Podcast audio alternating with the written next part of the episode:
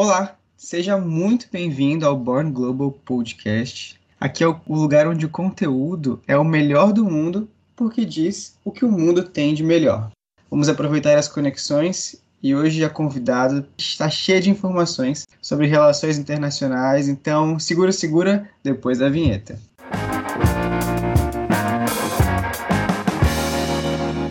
Olá, Mayara, muito obrigado por ter aceito esse convite, muito obrigado por estar conosco, falando de relações internacionais para relações internacionais.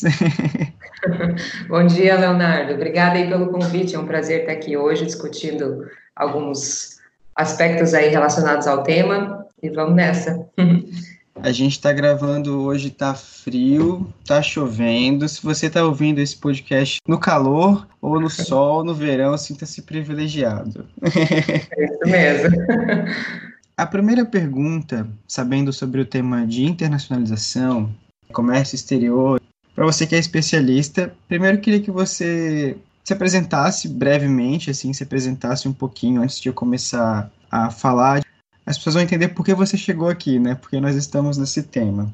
Para quem está ouvindo aí, então, eu me chamo Mayara, Mayara Miller. Minha história com a área do comércio internacional, ela começa é, quando eu comecei a trabalhar com vendas para o mercado asiático, isso foi em 2013. É, eu fui convidada para trabalhar numa planta frigorífica e a gente né, comercializava então com a Europa, a Ásia, mas eu ficava responsável pelo mercado asiático e eram vendas de cortes de frango, né, carne de frango. E eu fiquei por três anos nessa empresa e depois eu fui senti a necessidade de migrar para a área acadêmica e foi quando eu iniciei o meu mestrado na UFSC, no programa de pós-graduação em Relações Internacionais, e consegui, então, é, proceder com o meu mestrado. Né? Na época, eu trabalhei, fiz minha dissertação voltada para os acordos de livre comércio da China, fiz uma análise descritiva de todos eles e também consegui é, inserir uma análise estatística, né, tentando descobrir um pouco dos determinantes que influenciavam a China na escolha dos países parceiros.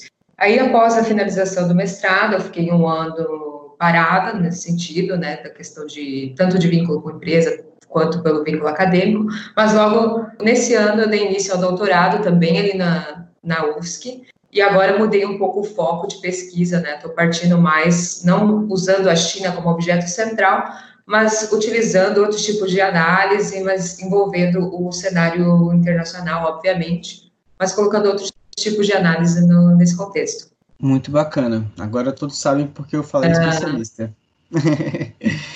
Mas o que, o que eu ia te perguntar é que a gente tá. Você comentou na tua trajetória sobre essa abertura ao mercado asiático, sobre empresas, uma planta frigorífica, enfim, é, parece sempre que são empresas grandes que estão aptas a trabalhar um comércio exterior, eu não digo só exportar, mas também a trazer insumos e, e se relacionar internacionalmente. A primeira pergunta é: o comércio exterior é exclusivo para grandes empresas?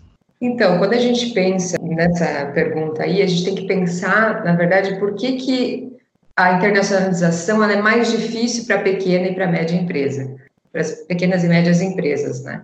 É, a gente não pode dizer que é exclusivo das grandes empresas, mas a gente tem esse nível de dificuldade para as, outras, que nem eu comentei, pequenas e médias empresas. E aí eu gostaria de trazer é a questão do custo, é, a da incerteza dessas empresas, né? O que, quais que são os custos adicionais que uma pequena e média empresa tem nesse processo, tanto para quem, para as empresas que já estão inseridas nesse processo de internacionalização, né, no caso da exportação, tanto para aquelas empresas que querem entrar, querem começar esse processo. E aí, Léo, se você me permite, eu gostaria de trazer alguns pontos de, dos custos adicionais, porque a gente às vezes não consegue enxergar todo o desenvolvimento que a empresa tem que ter, ela tem que ter um certo progresso nesse sentido e envolve muito custo para eles, para essas empresas. Então, se você me permite, eu gostaria de trazer ah. até alguns pontos que, que são relevantes, pra, até para a gente entender como é que funciona todo o processo, tanto para quem, para a empresa que quer entrar, quanto para as empresas que já estão né, no início e querem dar continuidade. Para começar, é importante a gente notar que a questão da gestão da empresa pesa muito nesse sentido. É, é uma tendência de pequenas e médias empresas não terem a centralização no processo da tomada de decisão e mesmo né, para qualquer outro tipo de é, de atividade que acontece dentro da empresa, é muito centralizado. Então, o que, que a gente precisaria? É desenvolver mais os outros setores da empresa, né? dar um pouco mais de, de é, abertura para os demais setores se desenvolverem, e isso vai permitir que a empresa se desenvolva mais e seja, é, aumente o seu nível de competitividade fora também do país, né? Outro ponto importante, que não é uma regra, mas porém é bem relevante, é a questão da atualização tecnológica, que é muitas vezes negligenciado por essas pequenas e médias empresas, né? Então, esse é um, é um fator que faz que, com que a pequena e a média empresa estejam no mesmo nível, né, de, em termos de concorrência é, lá fora. Então, também é algo que deve ser levado em consideração por essas empresas. A questão também da capacidade da empresa, a gente sabe que o processo de exportação, internacionalização, na verdade, ele requer, ele é longo esse processo, né? Pensa que a gente começa é, com a produção, aí depois faz toda essa, essa alteração mesmo de questão de embalagem e tal, manda para o destino, demora uns 20, 30 dias até chegar no país de destino, e esse ciclo é longo. Então, se a empresa não está preparada em termos de ter um capital de giro nesse sentido para atender toda essa demanda e todo esse ciclo, né? Todo esse processo, ele é demorado. Então, é importante também levar isso em consideração. E às vezes as empresas não se preparam nesse sentido, não têm noção de todos os custos que estão envolvidos no processo, isso também pode ser algo é, negligenciado e automaticamente acaba impactando de forma negativa. Outro ponto legal também da gente pensar é a questão da produção, né? Vamos supor então que a gente tem uma empresa que quer manter, ela quer manter o mercado interno e ela está pensando em aumentar suas vendas também para o mercado externo. Se ela não pensar na capacidade de produção da empresa, né, da indústria que falando, é, ela tem que pensar que pode ter a possibilidade de produção em escala. Então, será que a empresa ela tem essa capacidade, né? Então, esse também é um ponto interessante e também é negligenciado em algumas situações. E quando a gente, né, vinculando já, puxando esse gancho, a gente tem que também pensar no controle da qualidade do produto. Por mais que a gente faça uma produção em escala, a gente aumenta o nível de produção da indústria, da empresa, a gente precisa manter os padrões de qualidade, né? Até porque isso é algo que o mercado de destino, principalmente os grandes players, eles exigem muito isso. Então, é outro fator bem relevante. E agora, eu vou falar um pouco da adequação do, do produto. Como eu disse, a escolha do país de destino é de extrema relevância até para você né, conseguir ter uma boa rentabilidade exportando o seu produto. E aí vem toda a questão de normas do, dos países de destino.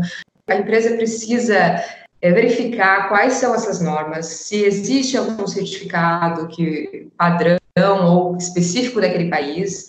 Bom, e a questão mesmo dos certificados também pesa a parte da, da embalagem, toda alteração de, de embalagem que a empresa tem que é, fazer. E isso, eu tive essa experiência porque desde a parte da ração, no caso, né, aplicado agora para aquela minha realidade, desde a ração do frango, isso era impactado, país de destino estava solicitando. Então, a gente tem que pensar que não é só o produto final que importa, né? É mesmo a questão de se dentro do container, o que está sendo, é, essa embalagem é em caixas, é paletizada, Muitos clientes não gostam de, de carga paletizada, então tem que emitir um certificado para comprovar que não tem madeira dentro do container, digamos assim. Como eu disse, da alimentação, né? Qual que é a, a alimentação que aquele frango está tendo? Isso também pode impactar na negociação com o cliente.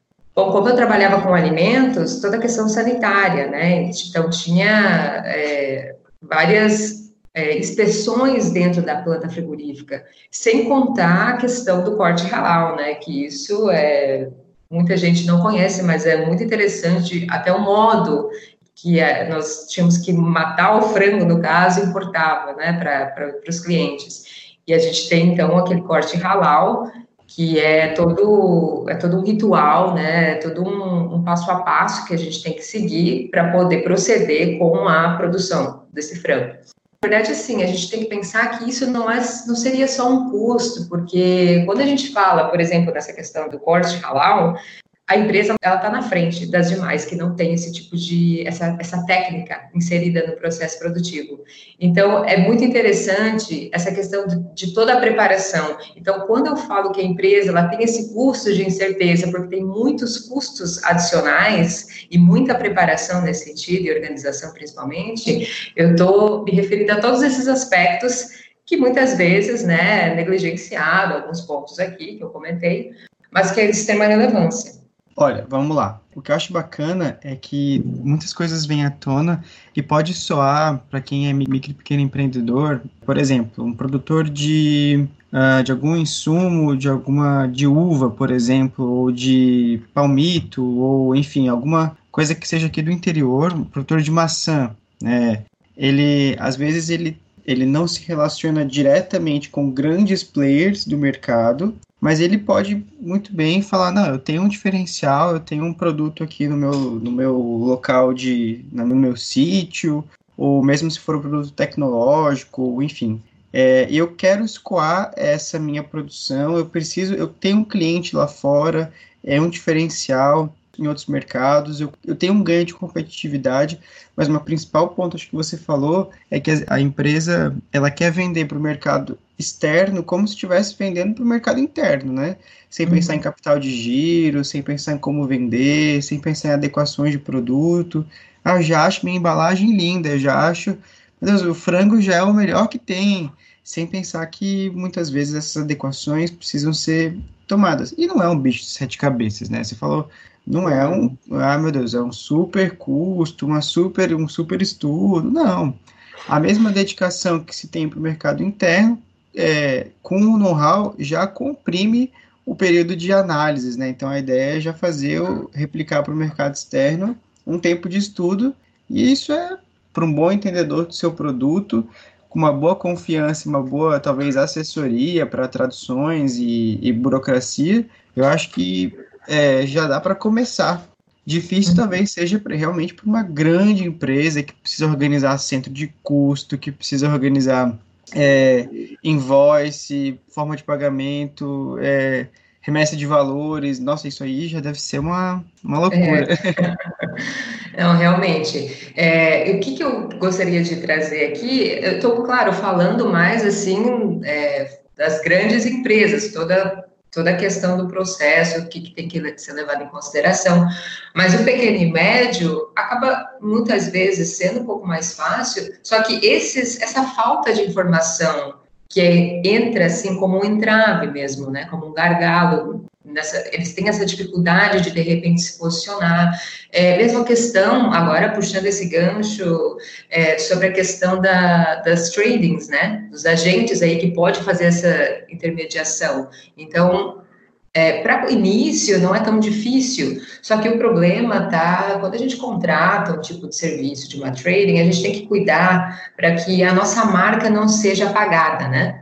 Porque dependendo da negociação que você faz com uma trading, é, você pode ofuscar um pouco o brilho da sua empresa, né? E aí, quando você está evoluindo, depois você não consegue, é, você obviamente deixa de ter esse intermediário e depois você não consegue ter um, é, uma boa visibilidade lá fora, né? As pessoas muitas vezes já conhecem o seu produto lá fora, mas como você, dependendo do tipo de negociação que você faz, que você faz com esse intermediário, você acaba perdendo um pouco de mercado porque a sua marca ela de fato não é conhecida. Né? Tudo tem a ver com a questão da embalagem, né? Nessa, nesse sentido, eu digo da questão da negociação. A sua marca ela não pode estar é, apagada lá fora. Isso é muito importante. Tem uma série de entes que podem se envolver no processo de internacionalização. Ah, um grande risco é deixar essa, o entendimento um pouco ou muito terceirizado, 100% terceirizado, em que a empresa talvez não se envolva e aí se, é, é um risco mesmo, ou muito recortado, né? Não, o meu contador faz I, X, meu advogado faz Y, aí depois tem mais a trading que é, pode fazer uma ponta, aí existe mais um negociador, eu quero mais um representante comercial, e isso, meu Deus, né? Vira uma, uma loucura. Tá fora da minha zona de alcance, assim, tá dentro da minha empresa e fora do meu alcance, isso é muito louco. E, e outra coisa é, que a gente tem que levar também é, em consideração e até saber disso é que a gente tem é, aqui no Brasil, até mesmo na internet a gente consegue é, descobrir quais são os importadores do meu produto lá fora. Então a gente tem essas informações, só que a gente muitas vezes desconhece, né?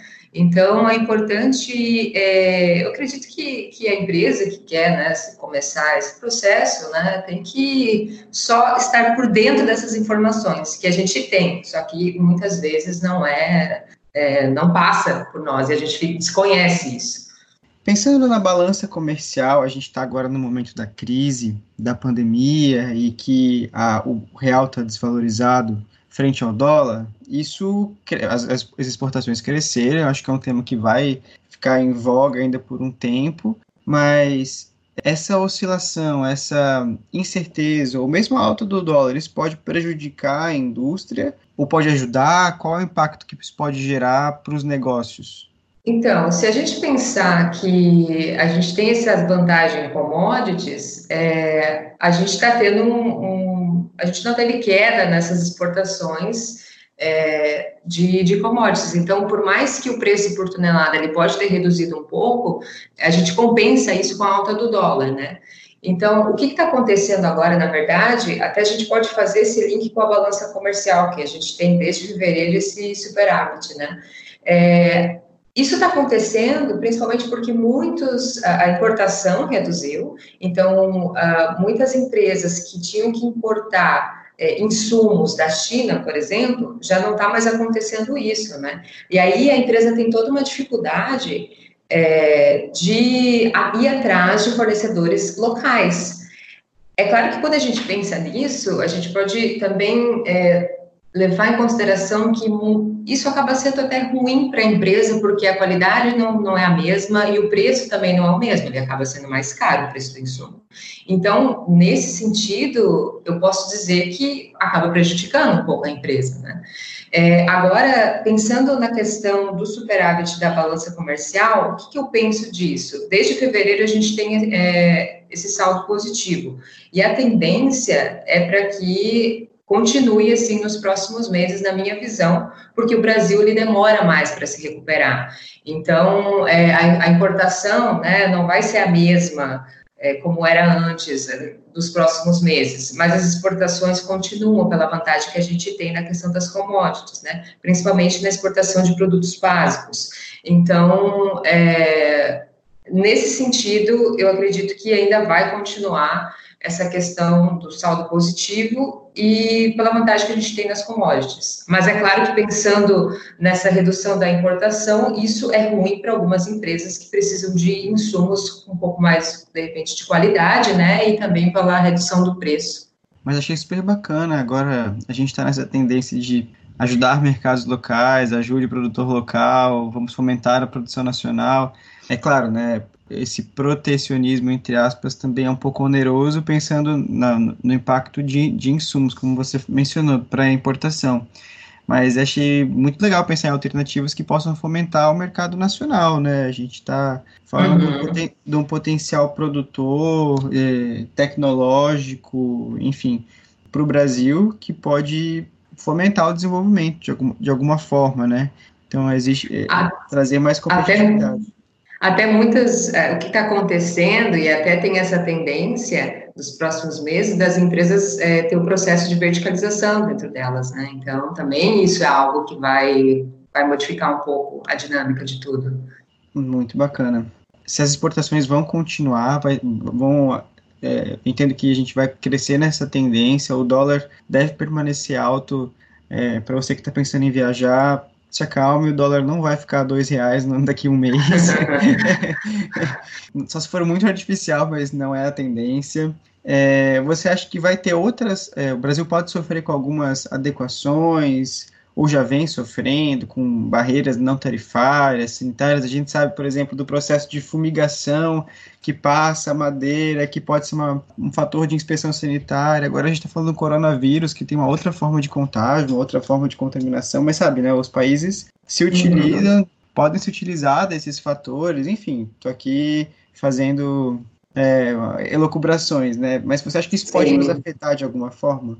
Então, quando a gente pensa nesse ponto, é, a gente leva em consideração de que a gente tem essa vantagem nas commodities, mas que elas são mandadas né, via por navio, né? E o produto fica 20 a 30 dias no navio.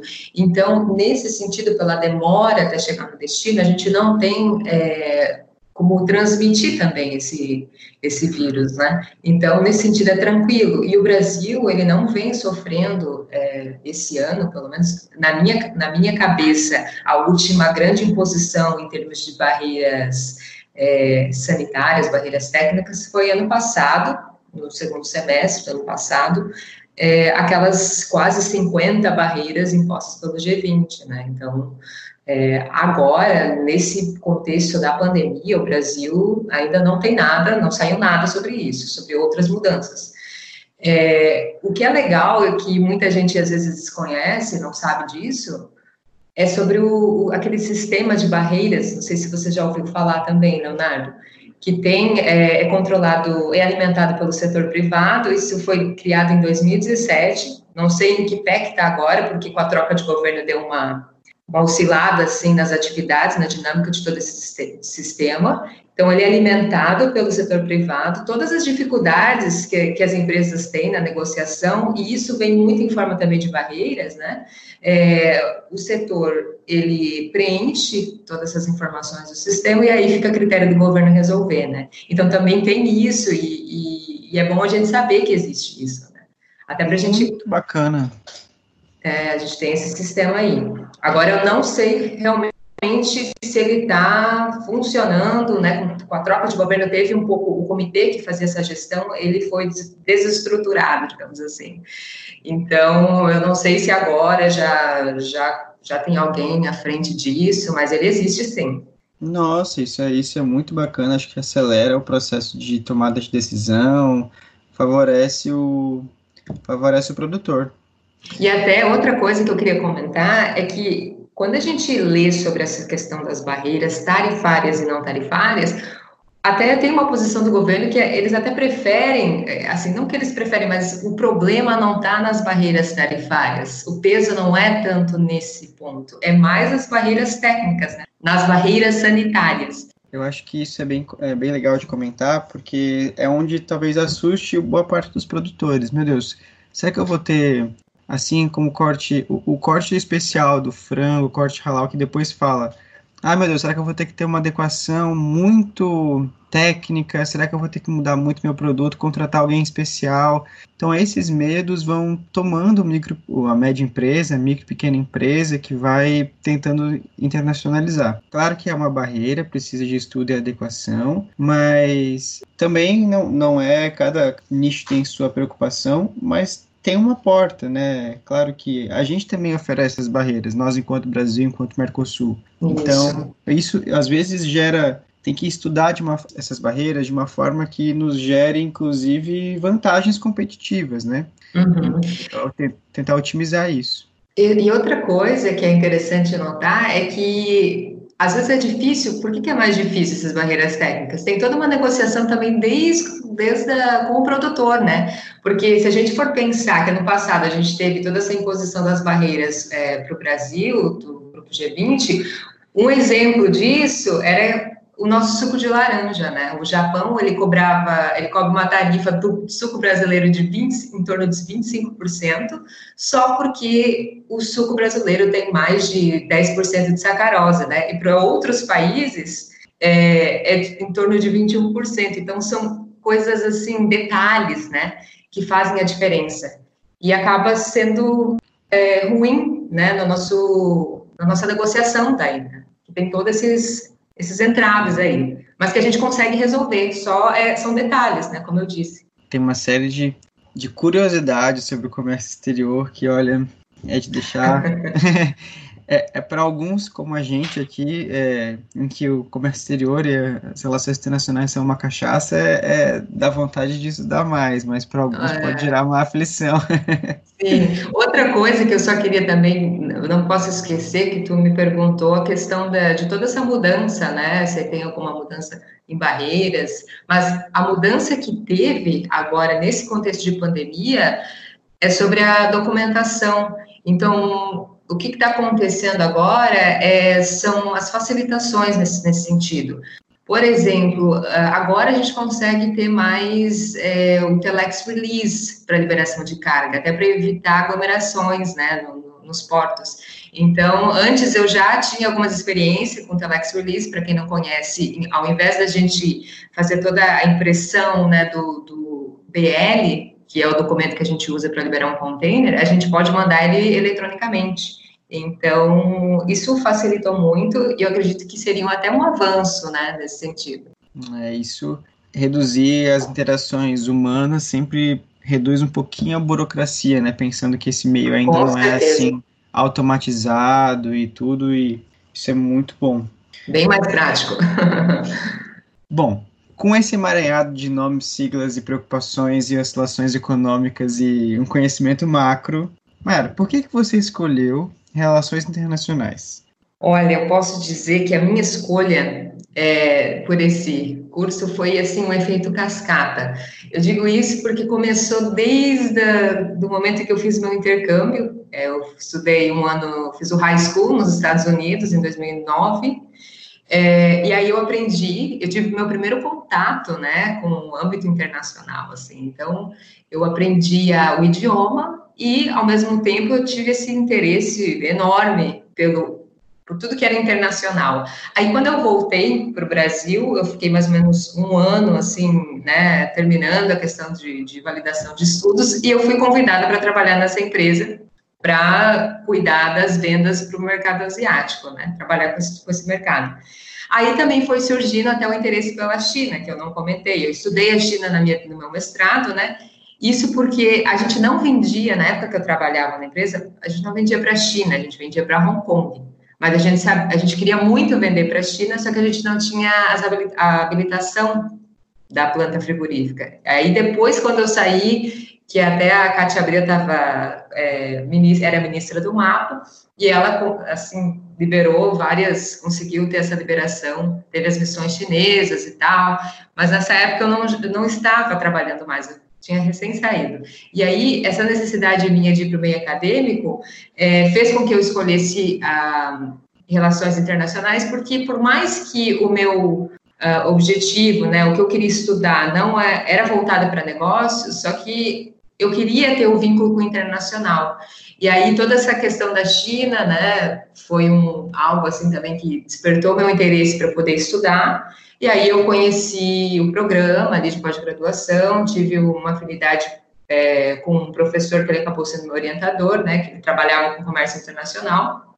E aí eu fui, assim, me direcionando para esse lado, né, acabei escolhendo relações internacionais porque eu, eu achei que eu poderia, assim, ter o meu espaço, né, mesmo trabalhando com comércio internacional. Porque se a gente for pensar, a maioria do, dos estudantes em nível de pós-graduação é mais para a área da política internacional. Então, eu fiquei um pouco com receio no início de eu não ter o meu espaço, por eu trazer mais questão de comércio, né? Mas isso foi extremamente natural e, e, foi super positiva a minha experiência. Tanto é que eu tô, estou dando sequência agora no, né, no doutorado no mesmo programa. E eu não veria, assim, eu não consigo é, pensar que eu poderia ter escolhido outro curso para desenvolver tudo aquilo que eu tinha como, né, tinha em mente e até mesmo agora. Existe uma rixa, é, entre aspas, de, de comércio exterior e relações internacionais, né, entre Exato. universidades, mas Gente, Maiara une o melhor dos dois mundos, de comércio exterior e relações internacionais. É possível. É possível. É Pode confiar, é possível. Mara, muito obrigado pelo teu tempo. Aliás, pessoal, você que está ouvindo, por favor, siga Mayara Miller. Maia T. Miller é o Instagram dela. Então, se você quiser mais informações, tem um conteúdo muito bacana sobre carreira, sobre comércio exterior, relações internacionais, enfim. Você empreendedorismo. Pode... Empreendedorismo, um pouco de tudo. Um pouco de tudo. Minha área. Isso aí, é uma mistura um pouco. Então, acompanhem. Muito obrigado por ter por participar, por compartilhar. Eu que agradeço nesse momento tão complicado para falar de relações internacionais, as pessoas se arrepiam dos pés da cabeça, mas é muito bom descomplicar tudo isso. Com certeza. Eu que agradeço, Leonardo, pelo espaço aqui, por estar é, podendo dividir um pouco da minha experiência aí com vocês. Tá ótimo. Pessoal, acompanhe se você ficou um pouco perdido para entender sobre os outros, sobre esse assunto e sobre o que é esse podcast. Acompanhe as outras edições, teremos outros convidados. Então, se você não conhece, não acompanhou as outras entrevistas, corre lá, dá um check. Mas agora, roda a vinheta.